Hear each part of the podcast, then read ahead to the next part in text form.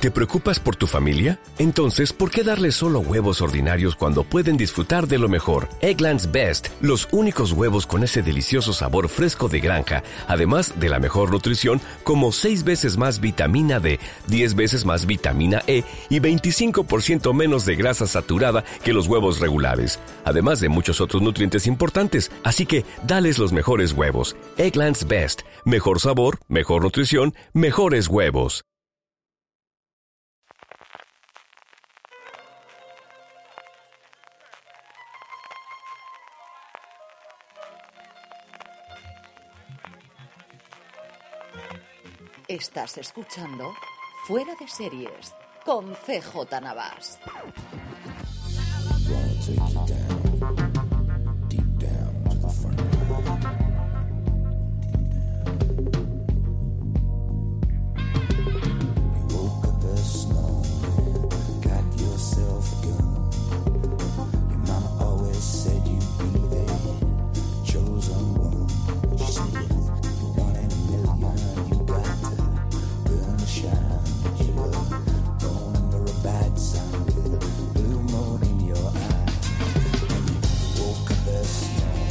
Bienvenidos un lunes más a Streaming, el programa de Fuera de Series, donde cada semana repasamos las novedades y estrenos más importantes de las diferentes plataformas de streaming y canales de pago. Y como siempre, al otro lado conmigo tengo a Francis Arrabal. ¿Cómo estamos? Muy buenas, CJ. Pues aquí sobreviviendo a este último coletazo del frío. Madre mía, qué nevada me cayó pasando por Granada. ¿eh? Temí por mi vida. Me, me, dio una inmersión de, terror, pero total. Y si nevada hemos tenido desde luego de temporal, nevada de estrenos, nevada de novedades que tenemos, vaya, vaya susto da solamente contemplar el guion. Pues sí, un abril interesante. ¿eh? Final de marzo ya empieza a calentar, pero desde luego abril se notan ya que, que tienen que estrenar lo último, los últimos plazos para los semi y empiezan a unir las series gordas. Vamos con todos los estrenos del 26 de marzo al 1 de abril. Vamos después, como siempre, con nuestro Power Rankings, con lo más visto por nuestra audiencia durante esta semana. Las preguntas que oyentes como tú nos hacen todas las semanas para que eh, contestemos en directo en el programa. Eh, las recomendaciones con las que cerraremos, pero antes de ellos, permitidme que dé las gracias al patrocinador de esta semana de Fuera de Series. Y es que Fuera de Series esta semana está patrocinado por Cómo defender a un asesino. La serie protagonizada por Viola Davis, en la que interpreta a Annalise Keating, una profesora de Derecho de una prestigiosa universidad en Filadelfia, que se ve envuelta con algunos de sus alumnos becarios en un complot de asesinato y llega con su nueva temporada a XN. Esta nueva temporada se estrena la cuarta temporada el domingo 1 de abril a las 23.35 con doble episodio y posteriormente podrás disfrutar de la cuarta temporada de Cómo defender un asesino todos los domingos tras el megatítulo de XN con doble episodio. Vamos allá, Francis, y empezamos una noticia de estas típicas de éramos poco y padre la abuela y nos ha parido además una abuela muy cercana que son Televisión Española a tres Media y Mediaset. Pues sí, se van a unir para nada más y nada menos que crear su propia plataforma de streaming, al menos esa es la idea que tienen. Lo que van a hacer en, principio es eh, dar el servicio a través de, de, la funcionalidad que ofrece la tecnología. Apunten este nombre porque lo van a escuchar a partir de ahora, HBBTV, que lo que quiere decir es que emiten a través de, televisión de TDT y también la misma señal a través de Internet. Una tecnología que combina esta, tanto la emisión tradicional por radiodifusión como la hecha a través de una banda ancha de Internet. Y como decíamos, el comunicado de prensa que nos han pasado tremendamente escueto, apunta también a que en el futuro esta plataforma podría dar el salto a convertirse en un servicio OTT, lo que eh, conocemos aquí en España como un servicio bajo demanda, vaya, tipo Netflix, eh, para, aclararnos. Y sobre todo, bueno, la importancia de la noticia es que también nos recuerda eh, bastante a lo que en Estados Unidos hicieron en su momento las cadenas en abierto con Hulu, que Hulu al final era esta unión que tenían, bueno, pues entre ABC, CBS, CW, hasta que, bueno, Fox, luego finalmente se empezó a romper el invento y ya han quedado, han quedado menos, pero bueno, iría un poco por aquí el acuerdo que quieren hacer y bueno, un acuerdo que nos crea muchas incógnitas, ¿verdad, CJ? Porque además de que la, nota de prensa, como comentábamos, es tremendamente escueta y no da muchos detalles, sí que nos deja incógnita como el papel de televisión española, que es al final una televisión pública dentro de dos televisiones privadas como son A3 Media y Mediaset. Es de estas cosas que dices, te crea más dudas de las que te ha resuelto, ¿no? Por un lado, eh, tengo curiosidad por ver el Google Trends de la búsqueda de, la palabreja que has dicho tú, que yo creo que yo no he sido capaz, desde luego nadie fuera de la industria, pero es que dentro de la industria yo creo que nadie habíamos oído jamás ese acrónimo que tú has nombrado al principio, tío. Sí, yo, es la primera vez que lo escuchaba y además se nota ahí el jefe de prensa que lo aclaró. Estuvo espabilado en poner que era esto del HBBTV eh, sí, no sé si lo vamos a empezar a escuchar a partir de ahora o esto se va a instalar.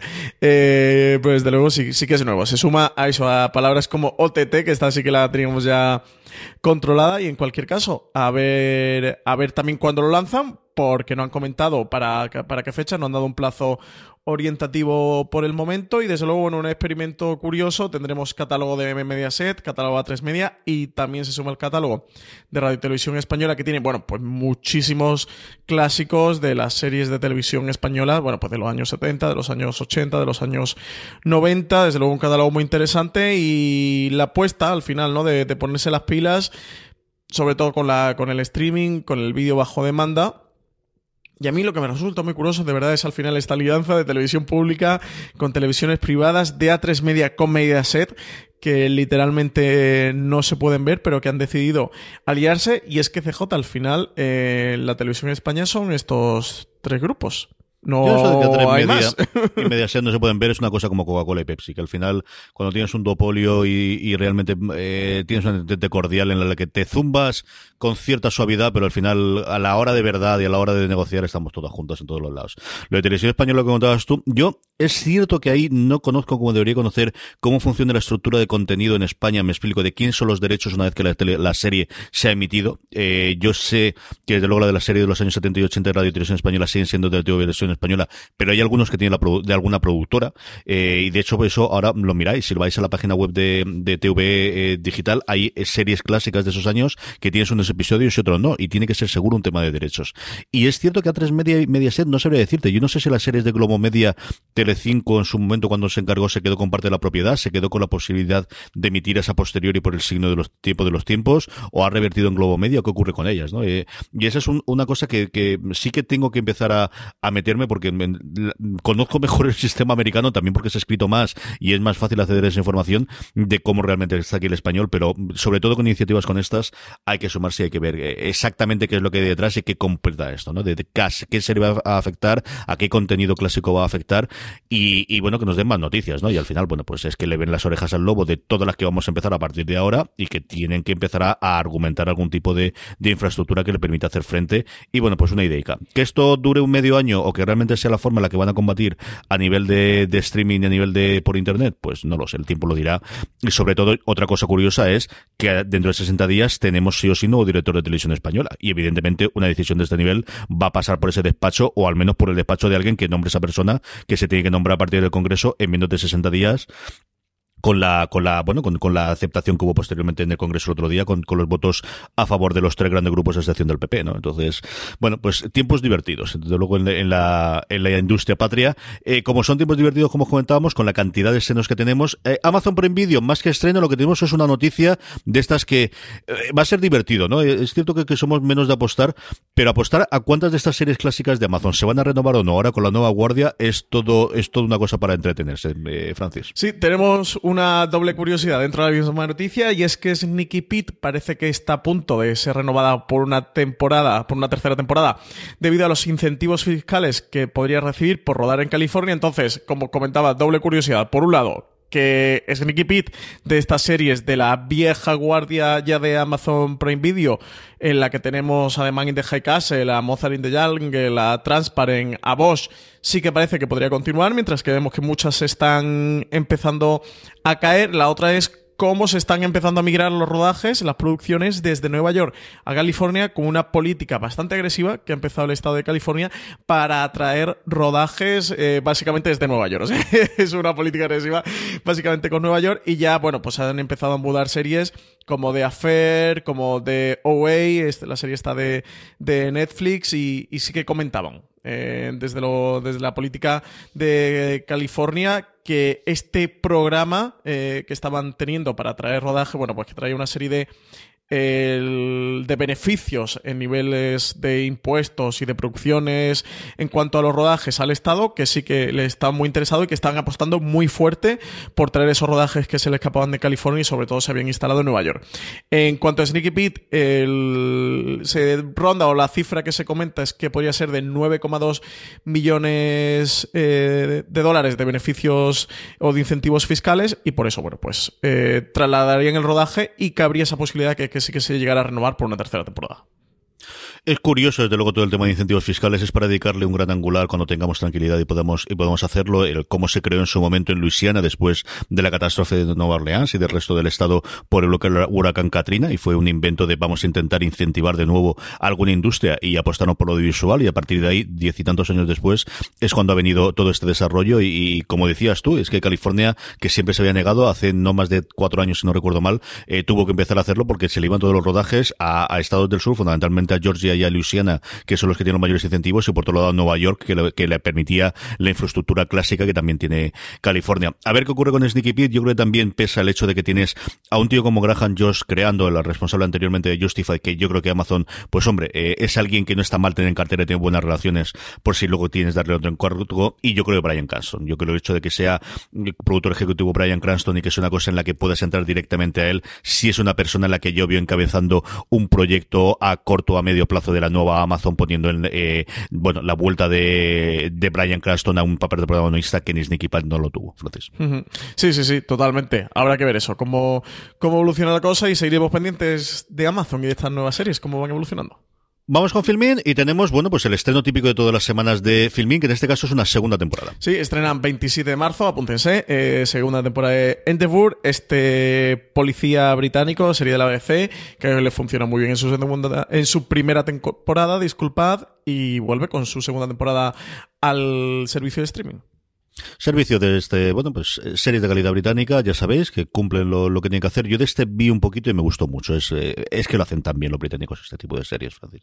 Sí, Endeavour está muy bien. ¿eh? sobre todo los casos que al final son el motor de la serie, están realmente bien. Yo es una serie que, invito a la gente a que se acerque, sobre todo eso, casos eh, policiales, historias tipo Sherlock Holmes, ahora que sabemos que, ha dicho eh, Martin Freeman que, los fans que nos vayan olvidando, que no haber Sherlock Holmes, que nos relajemos y lo dejemos un poco en paz, que ya se acabó la cosa. Eh, bueno, pues a falta de Sherlock Holmes, bueno, son los Endeavour y, y, es, una, es una serie que está muy bien, sobre todo el policía, el protagonista, es un personaje realmente carismático y al final es ese, ese tipo de, de investigaciones criminales británicas. HBO España que ha decidido tirar la casa por la ventana esta semana en cuanto a estrenos. Eh, nos estamos recuperando, como supongo muchos de vosotros también, del final de Counterpart, así que nos vamos a dar una semanita para hablar la semana que viene con calma y con tranquilidad de ella, aparte de que evidentemente tendremos un review sí o sí de esta primera temporada. Yo creo que es la que puede ser uno de los primeros grandes estrenos del año, ¿no, Francis? Pues sí, eh, llega a HBO España este 26 de marzo la serie Trust eh, serie protagonizada por Donald Sutherland, Hilary Swank y Brendan Fraser, eh, que van a encabezar este, este reparto de, la ficción a mitad de los años 70, basada en una historia real, que también ha llegado hace poquito al cine, eh, de la mano de Ridley Scott, con la película Todo el dinero del mundo. La serie de la que estamos hablando, el hecho real que se ambienta es el secuestro de John Paul Getty tercero, eh, comentaros, la serie está creada por Danny Boyle, eh, como os decía, basada en la historia real de este heredero de la caudalada familia que fue secuestrado en 1973 en Roma por la mafia tras haber contraído una deuda en uno de sus viajes de ocio. Bueno, la serie girará en torno a la familia, el poder, la mafia, las drogas y la acción, eh, como, como podéis ver en el, en el tráiler, que, sí que os recomiendo que le echéis un vistazo. Y bueno, esta es de las que hay que estar pendiente. CJ es de las que promete ser una de las grandes series del, del año. Tengo muchas ganas de verlas y también hoy 26 de marzo, después del estreno de ayer de Estados Unidos, tenemos el retorno de Silicon Valley, la quinta temporada de Silicon Valley. Normalmente Silicon Valley siempre va unida a VIP, siempre ha sido el en que han tenido en sus temporadas. En este caso no es así, por un lado por, bueno, pues eh, desgraciadamente Julia Louis Dreyfus estaba pasando un cáncer y tuvo que someterse a, a, quimioterapia y por eso se ha retrasado el estreno de una posible nueva temporada. Así que le ha unido una serie, una comedia protagonizada por Bill Hader llamada Barry, De la que tiene un críticas espectaculares en Estados Unidos. Eh, cuéntame un poquito más de ella, Francis. Pues apuntan desde Estados Unidos, que va a ser uno de los grandes estrenos en el terreno de la comedia de esta temporada. Tenemos, como tú decías, a, Bill Hader, que es un ex militar que trabaja como asesino a sueldo, hasta que un buen día uno de los encargos que, va a recibir en Los Ángeles va a despertar su vocación de actor. Eh, una nueva aspiración que, va a tratar de compatibilizar con lo mejor que se le da este, hasta ese momento y lo mejor que sabe hacer, que es nada más y nada menos que matar como buen asesino a sueldo. Así que eso, una comedia que, prometen como muy divertida desde Estados Unidos. Recordemos que Bill Hader fue uno de los actores principales de Saturday Night Live durante ocho años y sin duda CJ yo es una de las comedias que le tengo bastante ganas. ¿eh? Desde que se me ha ido de Good Place, a mí me gustan las comedias, pero con bastante trama y carga detrás, y creo que esta Barry lo puede ser. Tengo mucha ganas de verla, desde luego. Y el otro estreno que tenemos es la primera temporada de Siren el 30. Sí, una serie muy loca que llega a HBO España. Eh, es, bueno, pues, eh, un, como dice su título, eh, nada más y nada menos que sobre una, sobre una sirena. La, serie se ubica en Bristol Cove, en un pequeño pueblo costero conocido por estar relacionado con una leyenda de sirenas. Y la llegada de una misteriosa chica llamada Ryan va a demostrar que la leyenda es más que una leyenda. A partir de ahí van a comenzar una batalla entre los, entre los humanos y el mar a causa del, del reclamo por el derecho al océano de estas sirenas. Una serie que viene de ABC Family a HBO España y a ver qué tal. Desde luego es una cosa bastante curiosa. ¿eh? Noticias, tenemos la confirmación de eh, una miniserie que tiene muy buena pinta, de una cosa que es curioso que no se haya hecho casi nada a día de hoy, eh, ni en cine ni en televisión hablando sobre ella. Chernobyl, protagonizada por Stellan Skarsgård y Emily Watson, va a estar coproducida por HBO y Sky creemos que vendrá aquí a HBO España, pero igual se descubre aquí con los techos Sky, que la tenemos ahí atrás. Eh, la confirmación de la miniserie, ¿son cuatro episodios, Francis? Eh, diría que sí, CJ. Creo, ah, no me voy a atrever a asegurarlo, vaya que me pillo. Creo que sí, que son, que son cuatro episodios. En cualquier caso, acaba ya de arrancar su rodaje en, en Lituania. La serie va a contar pues los hechos que, acontecieron en Chernobyl, si estabas al ocho reales de lo que ocurrió con la planta nuclear. Eh, CJ, cinco episodios. Es ni cuatro ni seis.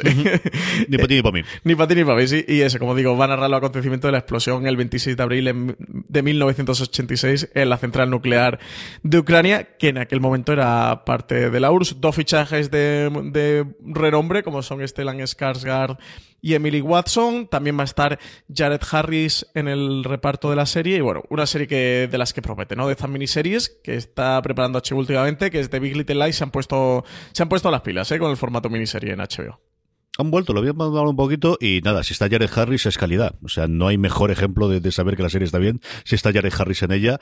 Eh, vamos con, bueno, como os comentaba antes, Counterpart la vamos a dejar para la semana que viene que, que, podamos digerir todo lo que queremos comentar sobre ella sin spoilers aquí siempre en streaming y después con spoilers en el review que haremos que tenemos en el canal de podcast. Pero lo que sí que vimos tú y yo juntito fue el primer episodio de Krypton, Francis. Pues sí, hemos visto el primer episodio de, de Krypton y oye, nos ha gustado, ¿eh? A mí, eh, sabes que le tenía esperanzas, ¿eh? Yo era de los que Tú era, mucho, mucho, mucho, mucho más eh, esperanzado con esta serie que yo. Tú sabes que yo era de los que le esperaba el lado positivo. Sabes que normalmente suelo ser bastante positivo hasta que me demuestren lo contrario. Tengo el principio legal de presunción de inocencia con las series de televisión.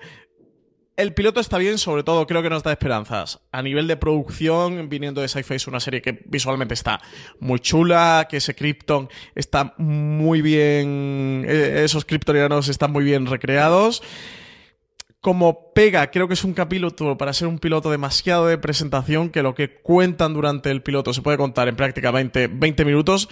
Eh, hacen una cosa con el protagonista cuando es niño, lo vuelven a hacer cuando es mayor y casi que se nos acaba el piloto, más allá de la presentación un poquito del villano y de un personaje que hay por ahí que se llama Adam Strange, del que no puedo comentar mucho más para hacer spoiler. Pero de verdad, creo que los 42, 43 minutos que dura este piloto se puede contar en 20 y es el mayor problema que tengo con él. A partir de ahí, bueno, pues creo que es un arranque un poco esperanzador. A mí la serie me recuerda mucho a Smallville. Eh, no llega a ser tan tin también como podría caber esperar, cosa de la que me alegro y que espero que mantengan. Y eso, bueno, recuerda un poquito quizás la serie con la que guarde más, similitudes y que seguro que han mirado de, frente para crear esta Krypton ha sido Smallville. A mí me gustado bastante más de lo que esperaba, eh, desde luego, que tenía el listón muy, muy bajo. Yo creo que desde luego la pasta se la han gastado, o al menos simula bastante bien que se gasta la pasta en, donde lo vimos nosotros, ¿no? Que tampoco era un pantallazo monstruoso eh, eh, juntos. Yo creo que el amigacho de él y especialmente a Strange, los momentos que están están muy bien. El amigacho es bastante divertido y se nota desde el principio ese tono. Y el resto yo creo que es una amalgama de muchos, muchos temas y de muchos tonos y que creo que tienen que hacer. Creo que tiene personajes femeninos bastante interesantes.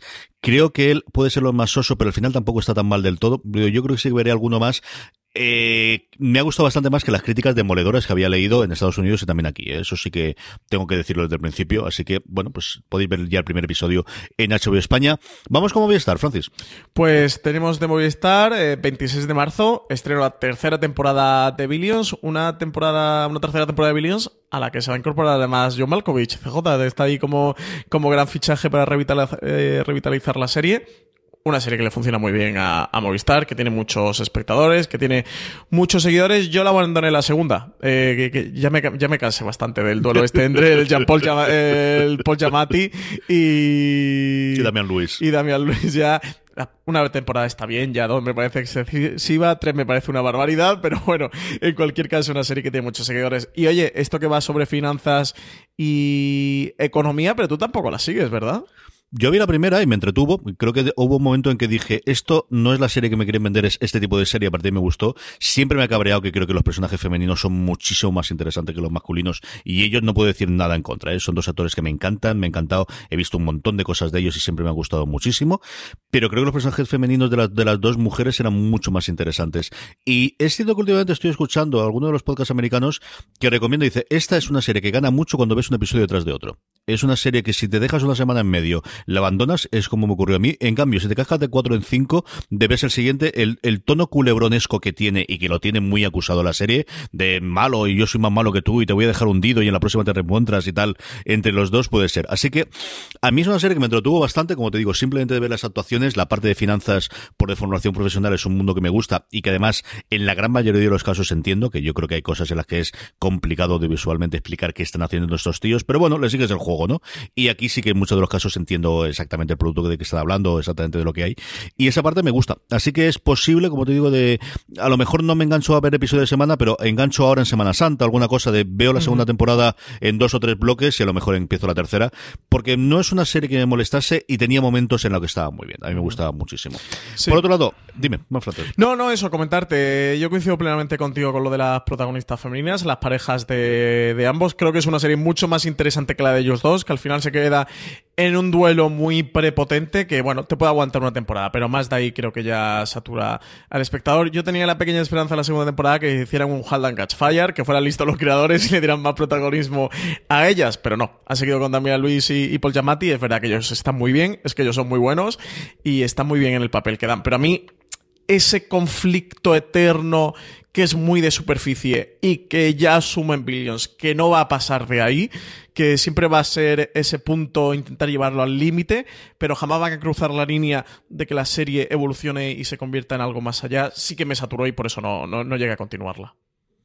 Sí, señor. Más cositas. Y es que, bueno, el primer estreno de Movistar, no se os olvide, Bebe Colección, renovada ya una segunda temporada, con la incorporación de Belencoso, entre otras cosas, ha arrancado su rodaje. Pues sí, inició el rodaje el pasado 19 de marzo y como primer gran fichaje de renombre para esta segunda temporada, han contratado al modelo y actor Andrés Belencoso, que se va a incorporar a la serie para interpretar al villano Omar Amadi. Este va a ser un, dicen, tan atractivo eh, como peligroso nuevo embajador de Irán en España. Un hombre que viene sin escrúpulos, acostumbrados a usar medios ilícitos, a meterse en negocios turbios y a sacar siempre tajada. Va a ser duro y arrogante, eh, viviendo en un mundo donde es norma que se cumpla su voluntad. Así que parece que llega a Velvet Colección para poner patas arriba las tramas que hay entre los protagonistas.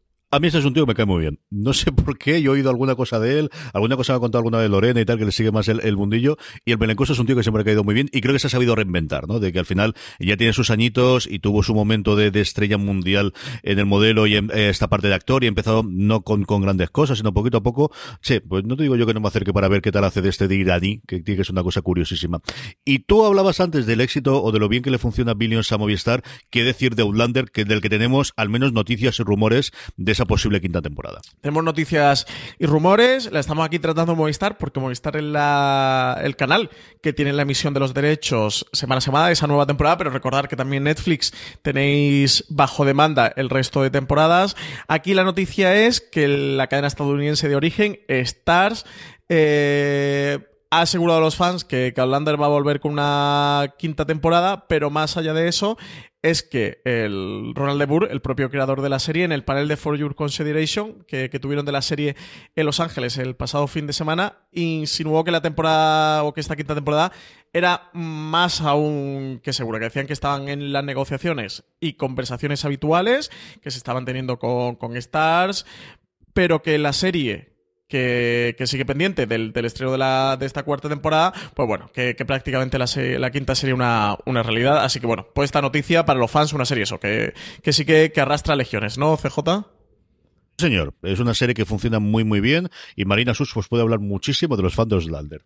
Sí, es, es, que es una serie con mucho fan, ¿eh? Siempre estamos sí, sí, con The Walking Dead y con Juego de Tronos y se nos escapa, pero Outlander tiene una burbuja impresionante. A mí me, me, fascina. De hecho, mi madre se enganchó a Outlander y madre mía las turras que me da con Outlander cada vez que me pilla. De mucha gente, mucha más de la que pensamos que la ve y desde luego de fan muy, muy, muy fan de ella, sí señor.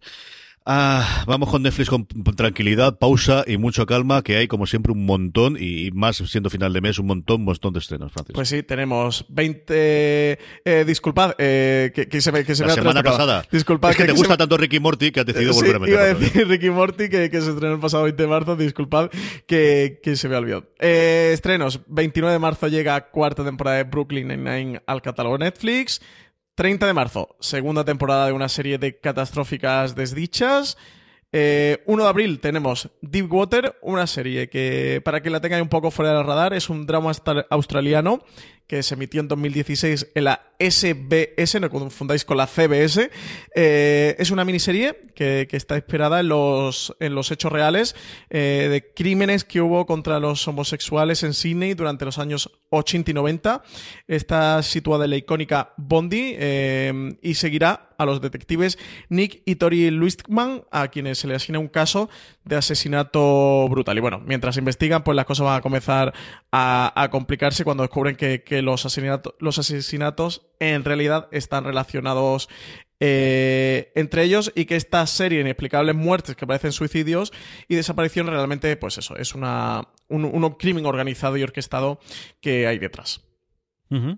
Muy bien, y por demás tenemos una, dos, tres, hasta cuatro, bueno, cuatro cositas que comentar y, y luego este pues estreno después de que Antena 3 le haya permitido hacerle toda la campaña de American Crime Story que también nos llega el 30 de marzo, ¿no? Sí, también tenemos el, como comentabas, el llega American Crime Story y luego tenemos mogollón de noticias, por un lado, el reparto de Stranger Things que va a multiplicar por 10 sus salarios, eh, los sueldos que teníamos hasta ahora a punto de, comenzar el rodaje de la tercera temporada de la serie eran que Winona Ryder, que interpreta el personaje de Joyce, y David Harbour, que interpreta el personaje Jim Hopper, eh, supuestamente, según informa Hollywood Reporter, conformarían un nivel A de salarios dentro de la serie, que, que pasarían a ganar unos 350 mil dólares por episodio.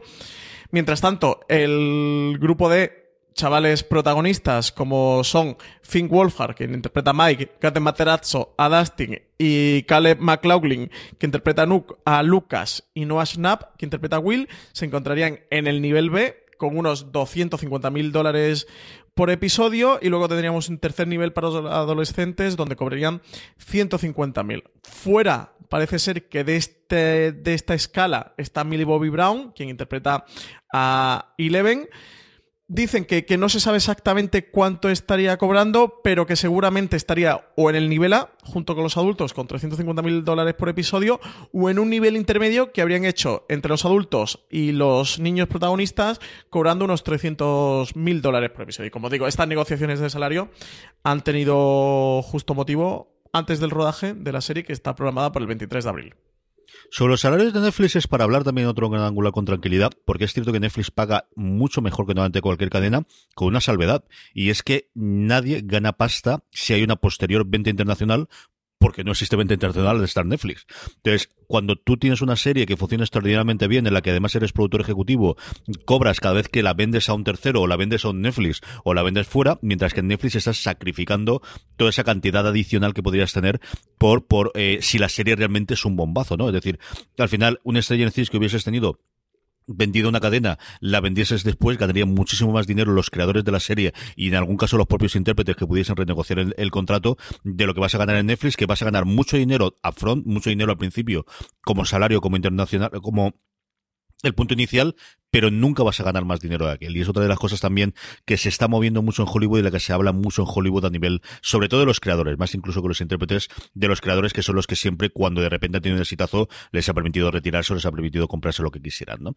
Y luego tenemos dos cositas de fechas de estrenos. Una, una serie que nos interesa, que nos interesa por el hecho de que es una serie escandinava, que es del creador de Borgen, que es una vuelta de tuerca sobre el mundo de los zombies, llamada The Rain, que es, ya hablamos un poquito cuando se anunció, y tenemos ya la fecha de estreno. Ya tenemos fecha de estreno, 4 de mayo, apuntaros, porque el creador de nada más y nada menos Borgen, ese gran drama político, drama político de cabecera de Pablo Iglesias, que se hizo famoso en España eh, gracias a que él empezó a hablar de ella, porque decía que le encantaba la serie y que era como la política real y, que había que ver eh, Borgen, bueno, pues lo contratado para este, para este thriller con toques sobrenaturales o de, ciencia ficción fantasía eh, titulado The Rain. La serie va sobre el mundo, tal y como lo conocemos, ha terminado. Seis años después de que un agresivo virus propagado por la lluvia acabará con casi todos los habitantes de Escandinavia. A partir de ahí, dos hermanos eh, van a salir de la comodidad de su búnker donde se refugiaron para comprobar que la civilización finalmente ya no existe. Y bueno, pronto se van a unir a un grupo de jóvenes supervivientes que se embarcan en una aventura para descubrir si hay señales de vida en esa Escandinavia que aparenta ser, estar ya abandonada o no.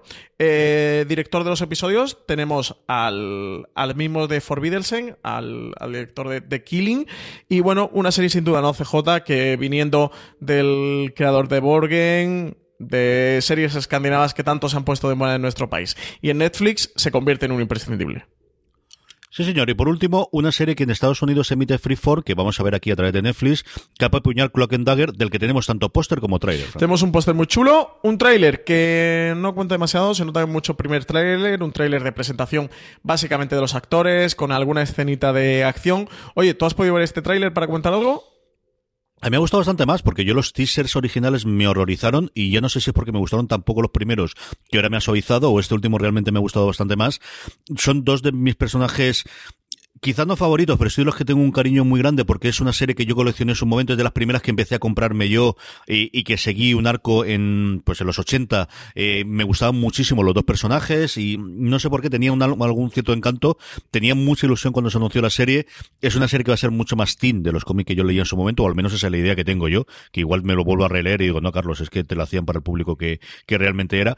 Eh, tengo curiosidad por verlas, desde luego, siendo, siendo una adaptación de Marvel, segurísimo que la veré. Como te digo, no no lo sé. A mí el trailer este me ha gustado mucho más que el anterior. Sigue siendo que desde luego mm, del, tengo todavía la idea antes de, vamos a ver qué ocurre con ella, Francis. A ver, a ver qué ocurre la próxima serie de, de, Marvel y de Netflix. A ver qué nos cuentan. Yo eso, me ha dejado por ahora un poco frío. No, no sé por dónde van a tirar. Desde luego, como os comento, el tráiler no cuenta mucho, mucho más allá de la trama, de ver que disparen unas cuantas dagas y peguen unos cuantos saltos.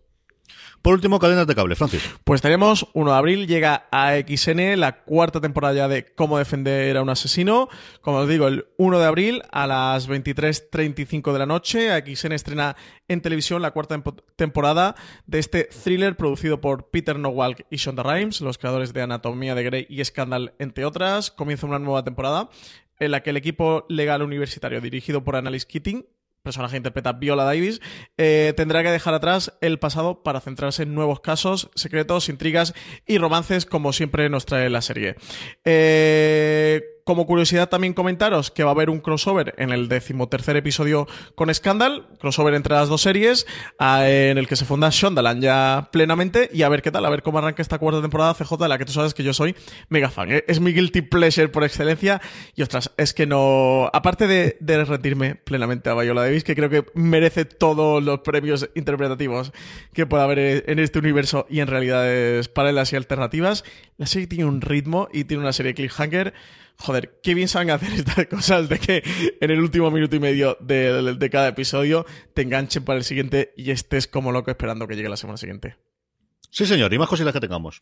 Pues tenemos también que se estrena próximamente Frankie Drake Mysteries, esta serie que trae Cosmo, de la que tú y yo ya hemos podido ver el primer episodio. Y oye, pues comentar un poquito qué nos ha parecido.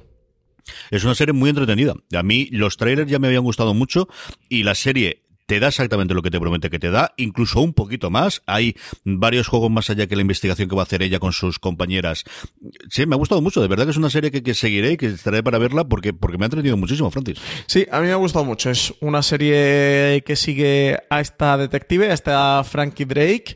Eh, con unos casos muy ambientados, a mí me recuerdan mucho a los casos de Sherlock Holmes y de las series clásicas de Sherlock Holmes, donde tenemos un crimen, un robo, un delito, y en el que vamos a tener ahí a Frankie Drake con un asistente, que además es un personaje también muy interesante, investigando, investigando estos casos, bueno, pues casos plagados siempre de giros, con descubrimientos sorprendentes. Creo que la protagonista tiene mucho carisma y que es un procedimental. Para todos los que le gustan esta serie de detectives, además está ambientada en los años 20, que a nivel de producción luce muy bien. Bueno, es una serie que, que puede gustar mucho a los, a los espectadores. Las cuatro protagonistas femeninas están muy bien. En el primer episodio, que es lo que hemos podido ver estar ahora, es cierto que tienen distinto peso cada una de ellas. A mí me recordaba mucho a, mucho más a Agatha Christie quizás que a Sherlock Holmes en el tratamiento de los personajes, en el, en el, el tipo de, bueno, de, crimen, por así decirlo, ¿no? De investigación de, de saber quién ha sido, quién ha dejado de ser. Y luego, por momentos, muchísimo la chica Gilmore. O sea, tiene momentos de diálogo rapidísimos, rapidísimos, velocísimos. Y es que los canadienses, este tono amable, pero bien, eh, le están buscando, yo he visto varias series canadienses y siempre acierta con este tono, Francis. Sí, sí, sí. La serie se estrena el domingo, la noche del domingo 8 de abril, así que nada, a toda porque de luego uno de los estrenos interesantes que nos trae el canal Cosmo en las próximas semanas. Y hablaremos de ella, desde luego, cuando nos toque dentro de una semana eh, con más tranquilidad en streaming. Ahora es el momento ya del Power Rankings, es el momento de hablar de cuáles son las series más vistas por la audiencia de fuera de series. Sabéis que todas las semanas hacemos un post con ello que publicamos entre el jueves y el viernes. Ahí es donde podéis votar las tres series que más os están gustando durante esta semana. También es el sitio donde podéis dejar las preguntas que vamos a responder posteriormente que nos llegan de todos los oyentes. En el primer lugar, por la parte de abajo, evidentemente, en el décimo puesto, tenemos una nueva entrada, Gomorra que como sabéis aquí tiene los derechos en exclusiva Sky. Sí, eh, décima posición de Gomorra Sky que creo que es la primera vez que entra una serie Sky a nuestro Power Ranking, ¿no, CJ? Creo que sí. Yo no recuerdo haber visto Gomorra antes. No, yo tampoco lo recuerdo. En cualquier caso, novena posición para Homeland, serie de Fox. Octava, como debe ser, Friday Night Lights, que por fin la gente la ha podido ver gracias a la capacidad de tenerla disponible en Amazon Prime Video. Octavo y nueva entrada, como os decía antes, Friday Night Lights en Amazon Prime. Séptima posición para Fariña, serie. Bueno, aquí María decidió meter el Power Ranking, yo creo que está ahí el límite, ¿no? Porque se puede ver a través de A3 Player. Es que la gente la ve a A3 Player, es que nadie la va a ver en Esta creo que está aquí patinando el concepto. En cualquier caso, Marina, que es la persona encargada de elaborar los Power Rankings, sí que, sí que la ha metido. No, yo creo que tiene sentido, ¿no? Y sobre todo en nuestra audiencia, yo creo que habrá muchísima más gente que la vea. Es otra cosa también para preguntarla, ¿no? De que, que, vea las series españolas mucho más a, demanda posteriori, que con todos los problemas técnicos que sabemos que tienen las aplicaciones, eh, tanto de, Mediaset como de A3 Media, pero yo lo verán. En el sexto, y esta sí es una, una cosa que me ha extrañado muchísimo que haya entrado, Black Mirror que vuelve a nuestro Power Rankings muchísimo tiempo después. Sí, la verdad, la verdad que sí, eh, que es extraño, y más que haya entrado tan alto, ¿no? En esta, en esta sexta posición. Eh, quinta para Oz de HBO España, que sube tres posiciones en nuestro Power Ranking y parece que la gente la está o descubriendo o revisionando es que es una serie complicada y como empieces a verla te desmartes. Y como ya tienes todas las temporadas ahí para verla en HBO España, como también tenemos en HBO, eh, en HBO España, perdonarme, la serie que está justo al borde del podio, en el cuarto lugar, bajando dos puestos, estaba en la segundo la semana pasada, Here and Now, la producción de Alan Ball para HBO España. Sí, una Here and Now CJ que no se me da la impresión que que no se está hablando tanto de ella, ¿no? Me sorprende verla tan alta en nuestros Power Rankings, porque de luego nuestros lectores y oyentes sí que parece que la están viendo y siguiendo semana a semana, pero para ser una de las series de handball no está creando tanto ruido como podría acabar esperar. Hmm, indudablemente. Vamos con el podio. ¿Qué, qué, alegría me ha dado encontrar esto en el tercero. Pues sí, te han dado una alegría. CJ sube seis posiciones directa a la tercera de nuestro Power Ranking, la serie de Good Fight. Como debe ser, sí señor. Y sube un puesto sobre el tercero que tenía la semana pasada. Se queda ahí, ahí a puntito, pero sigue sin poder desbancar al, al número uno. En el puesto número dos, Jessica Jones, que como sabéis podéis ver en Netflix. Y en el número uno, imbatible, una semana más, ya por nueve semanas desde que, desde que se estrenara su primer episodio, Counterpart de HBO España, protagonizada por el inconmensurable, el fenómeno, el monstruo, el máquina J.K. Simons. El ganador al Emmy 2018, J.K. Simons, ¿no? Desde luego, el Emmy ya lo tiene en nuestro corazón y, el- y si no se lo dan, pues oye, pues le mandaremos una estatuilla en nombre de Forest Series.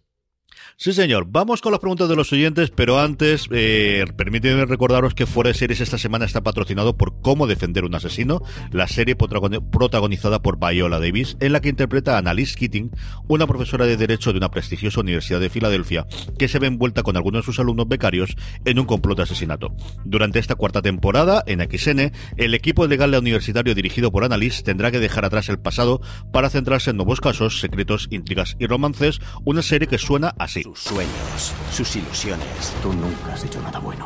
Se han roto para siempre. Ya no quiero ser abogado. Nada en este mundo podría recomponer sus vidas. Me odio a mí mismo más de lo que me odies tú. Nada, excepto la venganza. Mi padre mató a Wes. Cómo defender a un asesino. Nueva temporada. ¡Dios mío! El domingo a las 11 y 35 de la noche. Todo que se nos acerca. Muere. Estreno en doble episodio en AXN. Ya sabéis, estreno el domingo 1 de abril a las 23.35 horas y posteriormente podrás disfrutar de la cuarta temporada de Cómo defender un asesino todos los domingos tras el megatítulo de XN con doble episodio. Francis, vamos ya con las preguntas de los oyentes. Pues Juan Ríos nos decía que nos saludaba, decía que no entiende cómo una serie como The Walking Dead, de la que todo el mundo habla y que tanto seguimiento tiene, no aparezca en nuestro Power Ranking cada semana. Y de verdad, a mí también me extraña mucho, Juanma. Decía que también nos comentaba que la semana pasada empezó a ver La Casa de Papel y Jessica Jones después de escuchar nuestro podcast.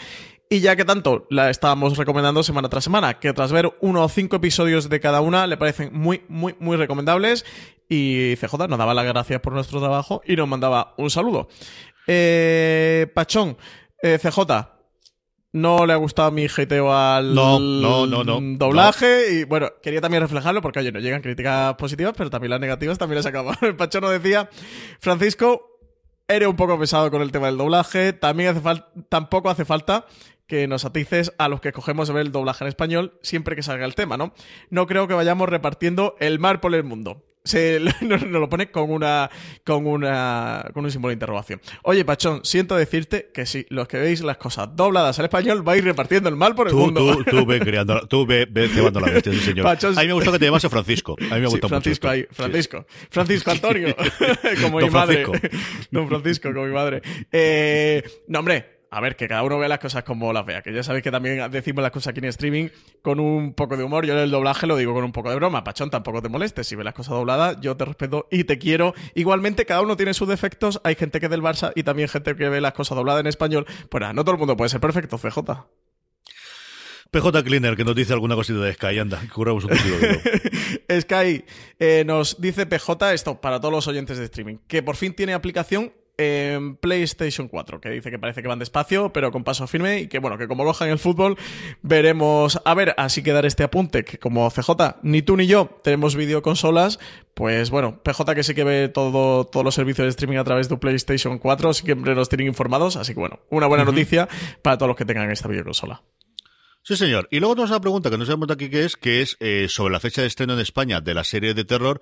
Francis, cuéntanos la fecha de estreno y, y háblame. Yo sé que tú quieres esperarte a que yo vea también el primer episodio para comentarlo con más tranquilidad, pero cuéntame un poquito que tú has podido ver alguna cosa. Nah, tú sabes que yo te voy a esperar, que yo he dicho que te voy a esperar a que te vea el primero de terror para que, para que la comentemos.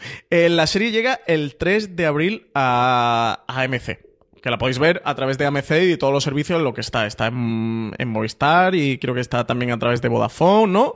Eh, en Sky no está AMC, ¿no? ¿Verdad? Vodafone segurísimo, yo creo que Sky no, y luego Orange, y yo creo que después en los servicios regionales y locales en algunos ¿En las de cable? La propia página de MC aparece, pero desde luego Movistar y Vodafone segurísimo. Pues eso, 3 de abril la de terror. Yo solo os voy a decir que eh, va a ser una de las 3-4 mejores series que vais a ver en la primavera y estoy casi seguro que los top 10 del año, en un mogollón de, de tops, va a estar de terror. Ya sé que estoy inflando la burbuja de la serie, pero es que es impresionante. Así que. Lo que te mola el hype. Lo que me mola el hype. Yo sé que estoy creando una burbuja alrededor de terror que luego se me va a venir en contra, pero la serie es estupenda. Hablamos un poquito de ellas en el fuera de series de la semana pasada, que si estáis suscritos a nuestro canal de podcast podréis oírlos todos y cada uno de ellas. Eh, Marina estuvo en la presentación que estaba en Madrid eh, con dos de los protagonistas, incluido Jared Harris, que le dijo, no entiendo cómo no puede haber más gente viendo The Expanse, cosa que hace que si todavía, ya le quería antes y ya me gustaba antes, ahora más todavía me gusta Jared Harris, por eso os he dicho antes. Eh, y luego tenemos la crítica, ¿no? Que nos ha hecho Tony García Ramón para, para fuera de series, que yo creo que está muy chula para que la gente vaya, aprenda de series y aprenda también de cuadros, que eso está muy bien también, Fran. Sí, hay que aprender de todo en la vida, CJ. Eh, Más preguntitas. Andrés Yang nos dice, nos pregunta CJ que cómo llevamos el seguimiento de, de las series vistas o por ver si es con alguna aplicación para el móvil, que, que cuál. Oye, ¿tú qué seguimiento llevas para la serie de, de- de televisión? Yo, como porque me obligasteis todos en el grupo de Telegram, y aquí hacemos un llamamiento a todos los oyentes que todavía no están en nuestro grupo de Telegram, que os unáis a él, telegram.me barra fuera de series. Si tenéis la aplicación instalada en vuestro móvil, ponéis eso en el navegador. Si tenéis la aplicación instalada en vuestro móvil, os llevará directamente para que podáis eh, reproducirlo. Eh, si no la tenéis, os invitará a que la, la instaléis y ya está. Ahí tenemos casi 600 personas a día de hoy para eh, hablando diariamente de, de series de televisión. Eh, como os decía, eh, por indicación, porque al final todo el mundo utiliza esa, utilicemos TV Time, que es cierto que se han notado, es una aplicación que empezó en Europa, que la compraron eh, dinero de Silicon Valley, que se ha notado de inyección de pasta que hay. No te permite sacar los datos. Yo antes utilizaba eh, TV Track porque al final era un servicio que podía tener distintas aplicaciones sobre atacando su base de datos y, y si al final cambiabas de aplicación podías llevarte los datos. Pero es cierto que están haciendo mucha cosa de gamificación, mucha cosa de badges, ¿no? De, de, de tener eh, insignias que te tocan cuando haces un maratón de una determinada serie o un determinado estreno o lo que ocurra, están la parte de recomendaciones la analizan, la, la avanzan bastante, están haciendo mucho, mucha mejora sobre la aplicación y es cierto que funciona muy, muy bien, Francis. Sí, yo antes usaba, eh, actualmente estoy utilizando TV Time. Eh, antes usaba Follow My TV. Que, bueno, es como una. Pasa es que no tenía aplicación, era navegador web y el problema que tenía Follow My TV es que salió hace bastante tiempo, pero se quedó muy anticuada. El diseño es muy antiguo, muy espartano. Aún así me parecía más útil y más práctica de lo que me resulta TV Time. De hecho, hace una semana y media estuve planteándome volver a, Follow My TV, aunque solo sé que la voy a usar yo, que no, no voy a tener ningún componente social, pero como tracker de series me, me parece más práctico y más útil.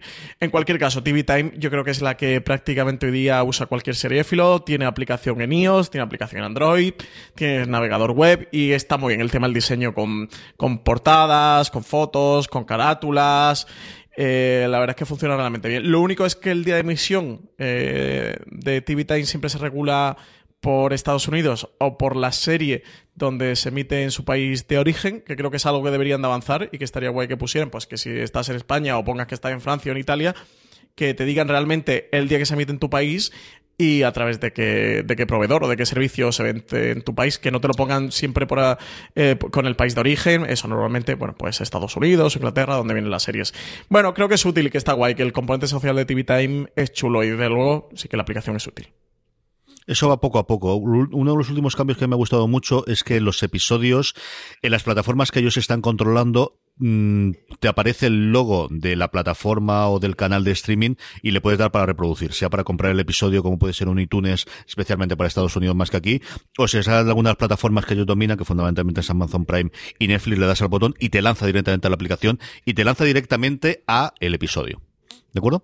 Eh, más cositas, Francis. ¿Qué tenemos de, de preguntas? Raúl Rosell lo decía que de las nuevas series originales, no temporadas nuevas que se han anunciado para esta primavera, ¿cuál es la que más esperamos nosotros? Dice que para él sin duda es de terror.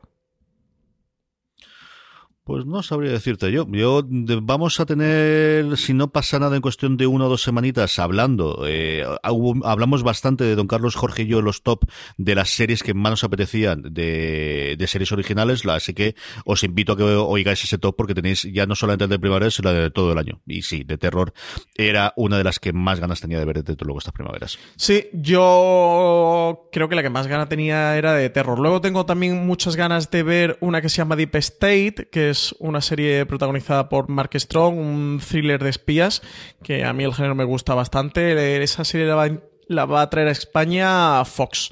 No estoy seguro si es de Fox Internacional CJ. Eh, No sabría decirte. mm, ahora mismo de memoria no caigo. Bueno, cualquier serie eso. eh, serie protagonizada por Mark Strong. Tengo bastante ganas a Los in Space, Perdidos en el Espacio, esta especie de remake o readaptación de la serie mítica de los años 70 eh, que trae Netflix y sin duda segunda temporada de, de Handmaid's Tale y de y de y de Westworld. Sí, esas son de las dos que, que nada, nos queda un mesecito poco más o menos, así que segurísimo, segurísimo que veremos. Y por último tenemos la pregunta ya habitual de eh, Adrián.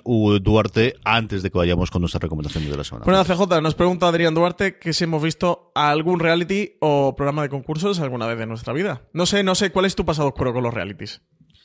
Ah, yo me enganché muchísimo, muchísimo cuando empecé a salir eh, con Lorena a, eh, en su momento, eh, American Idol, la temporada en la que salió Adam Lambert, y ese sí que veía regularmente y religiosamente absolutamente todos. Nunca me he enganchado curiosamente los realities de cocina, no he visto nada, vi en su momento la primera temporada de Operación Triunfo y algo de la segunda y me desenganché, pero de ser consciente y de cuando ya he podido elegir y que no sea todo el mundo estaba viendo esto y haya podido coger y algo independiente de verdad. Yo recuerdo la, aquella temporada de American Idol la que fue Adam Lambert que me gustó muchísimo y recuerdo dos o tres momentos cuando este hombre contó dos o tres canciones concretas en la que yo me quedé alucinado. Y luego nunca me engancha como te decía los de cocina nunca me ha gustado eh, otra camberrada los juegos tampoco con el tiempo. Mira que he sido mucho mucho en su momento de un 2-3 y del resto de los juegos pero a día de un poco más eh, me entretiene se ven muchos en mi casa. Lorena ve muchísimo reality americano eh, sobre todo de, de música y alguna cosa de actuación y son los que veo de reojo, pero igual que los documentales sí que veo muchísimo, igual que incluso stand-up comedia americana puedo ver más, reality es posiblemente de lo que menos vea. He visto mucho más reality, yo qué sé, me, gusta mucho más ver Unreal, por ejemplo, de cómo se hacen los realities, que sí es una cosa que me fascina, el, cómo se hace este tipo de producto, que los realities en sí. Eh, por lo de Deep State, que, que, hemos dicho antes, mientras tú estabas comentando tu, tu pasado oscuro con los realities CJ, sí lo he comprobado, es de Fox Internacional, ¿eh? y aquí en España la estrena, la estrena Fox. Fox. La otra, sin duda, es Trust, ¿no? La de Danny Boyle también le, le uh -huh. tenemos, le tenemos bastante ganas. Eh, yo, mi pasado con los realities, pues os puedo asegurar que solo he visto un reality en mi vida, CJ. Y de hecho lo vi hace menos de un año. Creo que fue el reality este que hizo Movistar, el del puente. Eh, con uh -huh. Paula Vázquez, porque Miguel Pastor, que ya sabemos que, que, que, que es el fanboy número uno de toda la producción de Cero de Movistar, nos me machacó, me bombardeó cuando vio el primero, porque coincidí con el Madrid y contándome lo bien que estaba y el primer episodio y, lo, y los protagonistas y todo lo que le pasaba y el pasado que tenía. Y dije, oye, bueno, pues de la producción propia de Movistar y tal, venga, por curiosidad voy a verme el primero. Y oye, la verdad es que el reality me gustó mucho. A mí la parte que no me gusta de los realities es toda la parte más escatológica y más escabrosa y cuando van a pelear a, a, los mm, a los a los concursantes y cuando se ponen ahí a destripar como mucha porquería porque sinceramente no me interesa el cotilleo ni la vida de, de cada uno me interesa la vida de la ficción que la realidad me importa me importa poco.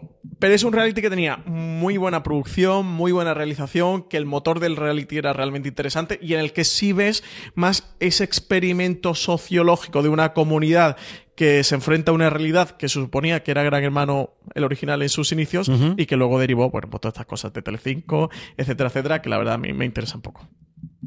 Muy bien, pues recomendaciones. Eh, Francis, ¿qué recomendamos esta semana? Por si a alguien le cabe la más mínima. Bueno, por si exactamente había alguien que no se lo esperaba, voy a recomendar de Terror y me vais a decir, es que es una serie que no se estrena hasta abril, hasta la primera semana de abril. De acuerdo, pero quiero que no se os pase y que os la vayáis ya a apuntar en el calendario porque, porque como os he comentado, es fascinante. 3 de abril, de verdad, que apuntárosla, esta tenéis que verla, la podéis ver a través de, AMC en España, una serie cojonuda, tiene a Ciaran Hinds como protagonista, así que, que a partir de ahí dejad volar vuestra imaginación. Un hecho basado en hechos reales sobre un barco, una expedición que se queda en el, en el Ártico eh, canadiense varada y en la que van a tener que sobrevivir y enfrentarse a sus peores temores, que como no, pues van a ser lo, los propios seres humanos. Así que nada, apuntárosla porque es un, uno de los verdaderos estrenos potentes que llegan esta primavera.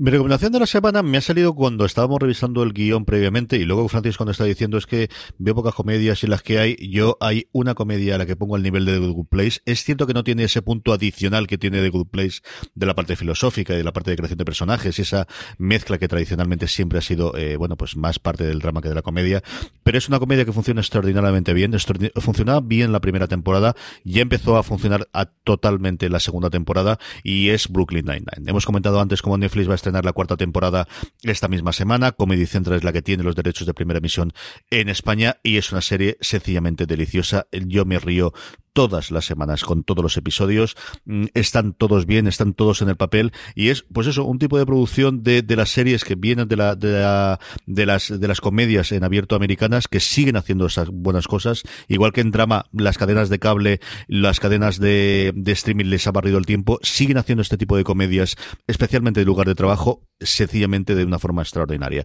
Yo no puedo más que dejar de recomendarla. Creo que la primera temporada ocurre lo que siempre suele ocurrir en las comedias, con muy raras excepciones. Hasta mi adorada y idolatrada Parks and Recreation le ocurre, y es que la primera sigue siendo una temporada muy floja en la que incluso los personajes son distintos de cómo lo vas a tener en las siguientes temporadas. Aquí también ocurre en menor medida. Yo creo que ya tenía mucho más rodaje los, los creadores. Hay gente que venía de Parks and Recreation, gente que venía de The Office creando la serie y, haciendo de, posteriormente de, showrunner.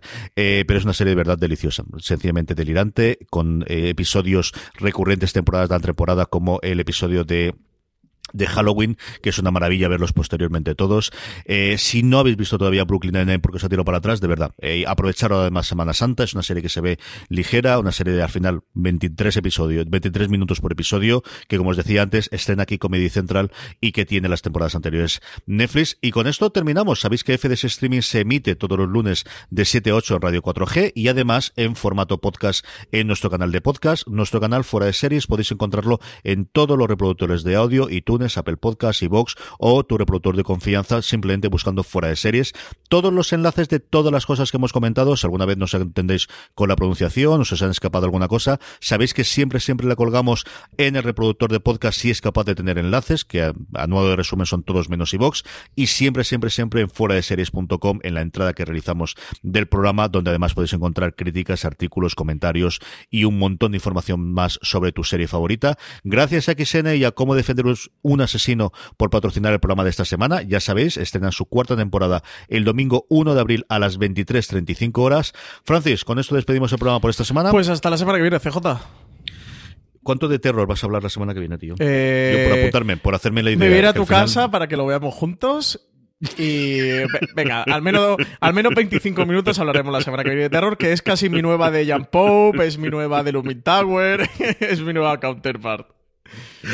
En fin, estaremos aquí la semana que viene de nuevo en streaming. Francis estará aquí para hablarnos un poquito, como ya amenazado, de The Terror, pero es verdad que vale la pena que la vayáis apuntando en la agenda y que la vayáis a ver. Y a todos vosotros, como siempre os digo, gracias por estar ahí. Nos volvemos en la semana que viene. Por cierto, que nunca lo digo, sabéis que además me tenéis de una y media a dos todas las semanas en la jungla con Juan Pablo Montero en Radio 4G y que tenemos preguntas en directo. Podéis oírnos ahí también.